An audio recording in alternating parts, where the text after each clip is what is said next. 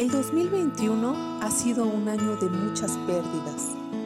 Hemos visto amigos partir, negocios cerrar, patrimonios desaparecer. La sacudida que genera este cambio nos obliga a adaptarnos, a enfrentar a la nueva realidad. El dolor no desaparecerá, pero tomará un lugar correcto y ya no será el centro de tu vida. Amigos y amigas, los invitamos a escuchar el episodio 2 de esta temporada especial de Navidad que hemos titulado Cuando la pérdida se encuentra con la Navidad. Platicaremos cómo Jesús pasó por este proceso y de qué manera nos enseña a superarlo. Sean bienvenidos.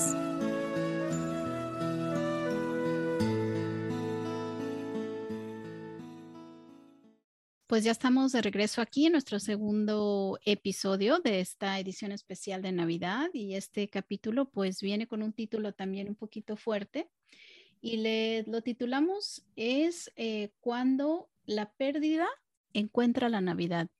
Y estamos hablando de pérdidas, es un tema un poquito, pues, como les digo, emocional, está relacionado con pérdidas de todo tipo. Estamos pensando que durante la Navidad, pues, mucha gente también sufre de pérdidas, ¿no? Este año, estamos hablando de un año de pandemia, de pérdidas de empleo, pérdidas de seres queridos, para muchos amigos, ¿no? Eh, puede haber pérdidas de mucho tipo que, que, muchos de nosotros hemos estado experimentando en los últimos meses y llegamos al tiempo de Navidad ya con, con ciertos sentimientos de pérdida, ¿no? Karen, bienvenida, Karen. Hola, Eren, muchas gracias. Así es, eh, creo que siempre la Navidad es un tiempo de recapitular porque estamos casi para finalizar el año y empezamos a hacer una recapitulación de justamente lo que ha pasado y este año ha sido un año de tener pérdidas de todo tipo, como bien lo comentas, y me parece que este tema está muy atinado para poder eh, hablar de lo que comentábamos en el episodio anterior. Les invito a nuestros amigos también si no lo han escuchado, que puedan ir a él. Esta es una temporada especial de cuatro episodios, ahorita estamos ya en el segundo, y justamente eh, poder irnos preparando para la Navidad, ¿no? Es esta víspera. Exactamente, Eren. Fíjate que pérdida pues es hablar de duelo también. Y el duelo no precisamente va solo relacionado con muerte, ¿no? Porque la pérdida es algo que se arranca, algo que nos quitan, algo que se va de nosotros. Sí, y fíjense, amigos, que como platicamos un poquito acerca de este capítulo, de episodio que estamos grabando, y pensamos que, definitivamente una de las historias que más nos llama eh, en la Biblia en cuanto a la pérdida es la muerte de Lázaro y resurrección, como lo veremos. Estamos en el Juan, y para referencia de los amigos que puedan ir a leer, Juan 11 y del 1 hasta el 34 por ahí, Karen. Y obviamente no vamos a leer todo, les prometimos 10 minutitos por cada episodio y vamos a tratar de, pues, de hacerlo lo más breve posible, pero darles, pues, esta esperanza, ¿no? Porque estamos llegando a la Navidad con pérdida, pero también hay una esperanza. Decimos, encuentra la Navidad. O sea, de alguna u otra forma queremos, pues, darle a nuestros amigos esa esperanza, ¿no? Que viene en Cristo. Exactamente, Eren. Wow, pues a mí esta escritura eh, me hizo pensar en qué es el duelo. Y estuve investigando un poquito y pues el duelo tiene pasos, es un proceso psicológico. Y digo, estuve investigando porque no quiero hablar de algo que no sea certero, ¿no? este, y en, dentro de estos pasos, relacionándolos con la escritura, me encontré y me llevé una gran sorpresa, Eren, Jesús se entera de la noticia de que su mejor amigo, uno de sus mejores amigos, eh, llamado Lázaro, había muerto y espera un tiempo.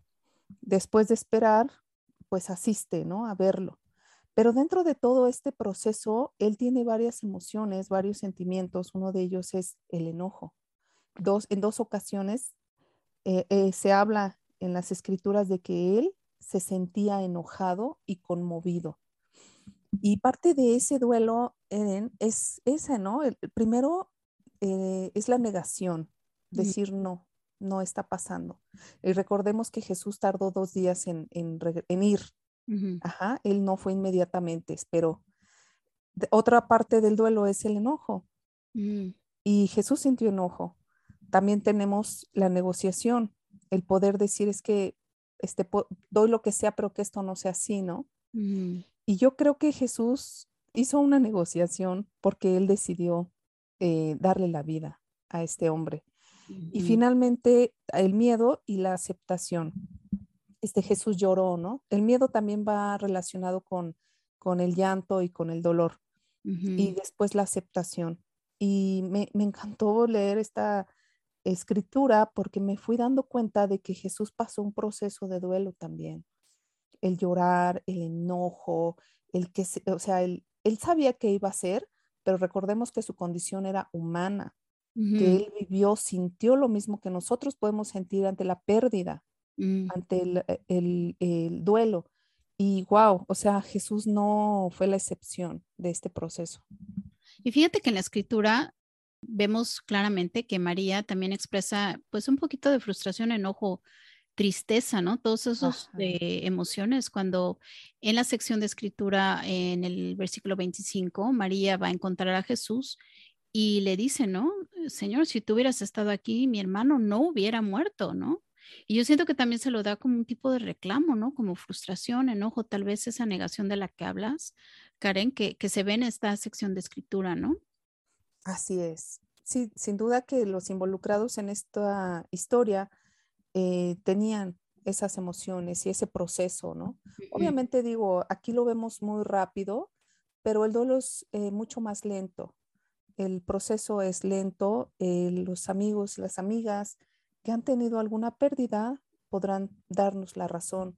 Sin embargo, algo interesante es entender al final la aceptación y un, algo que, veo es que aquí también Jesús termina siempre abandonándose a Dios, ¿no? O sea, yendo a Dios, está acercándose a Dios, levantando el nombre de Dios y diciendo esto no pasó por mí, ¿no? Esto pasó por Dios. Entonces fue como eh, Jesús resuelve todo esto, dándole la gloria a Dios para que Él fuera exaltado. Me parece que es la forma en que nosotros podemos también entender que sí va a ser un proceso, que lo tenemos que vivir, que llorar, que sentirnos enojados, que sentirnos con miedo es correcto, es lo normal y es parte del proceso, pero que al final eh, todo esto le puede dar la, gloria a Dios. Y fíjate que en ese proceso del que hablas, Karen, del proceso del duelo, ¿no? De la pérdida, eh, por ejemplo, en los salmos podemos encontrar muchos ejemplos. Tengo una escritura aquí en Salmo 22 donde el salmista es muy honesto, ¿no? Acerca de su dolor y de su pérdida, ¿no? Y dice, Dios mío, Dios mío, ¿por qué me has abandonado? Lejos estás para salvarme, lejos de mis palabras de lamento. ¿No? Y Dios mío, clamo de día y no me respondes. O sea, yo pienso que el ser honesto, ¿no? En nuestras oraciones hacia Dios, tener, pasar por ese proceso con honestidad, ¿no? Y también, no sé, en el aspecto religioso, a veces decimos, bueno, amén, si tenemos alguna pérdida de un ser querido, ¿no? Bueno, amén, la, la persona está con el Señor, pero aún así tenemos que experimentar el dolor, ¿no? Y ser honestos ante ese dolor, yo pienso, Karen. Qué increíble salmo. Me parece que ilustra muy bien el, el sentimiento que se puede tener ante la pérdida, ¿no? O sea, el, el, clamor, la manera de expresarnos. Fíjate que yo también recurrí a un salmo en el 30-11, dice, tú cambiaste mi duelo en alegre danza, me quitaste la ropa de luto y me devolviste la alegría. Y es, yo creo que esto también es un sentimiento que podemos tener una vez que, que nos podemos separar del duelo. El dolor no se va a ir nunca, el dolor de haber perdido algo no se va, pero con el, con el proceso al final ese dolor va a tomar un lugar distinto en el corazón, ya no va a ser el centro de atención. Al inicio sí, por supuesto, es un evento que hasta nos puede dejar en shock, pero después va a tomar su lugar, ¿no? Como lo dice el salmista, eh, tú cambiaste mi duelo y ahora tiene otro lugar, ¿no? Ahora hay alegría, ahora hay danza, ahora me devolviste la alegría. Amén. Y es, es, fantástico. Y finalmente yo pienso que, pues sí, en esto, en, en, este título que encontramos, Karen, este, pues encontramos a un Jesús compasivo, ¿no? Él, llora en un momento dado con nosotros y nos consuela, ¿no? Y como lo leíste en ese salmo, hay un consuelo, ¿no? Que viene con Jesús. Y ahí es donde encontramos la Navidad, pienso yo. Así es, siempre vamos a Cristo, todo nos lleva a Él. Amén. Pues muy breve y muy rapidito, pero uh, pues amigos, amigas, esperemos que si estás pasando por un momento de pérdida de cualquier tipo, pues te acerques a Jesús, te acerques a, a, en oración. Él está ahí, Él puede escucharte y pues consolarte, ¿no? Porque es un hombre que vivió el dolor, pues también como nosotros, ¿no? Lo vivimos y puede relacionarse con nuestro dolor.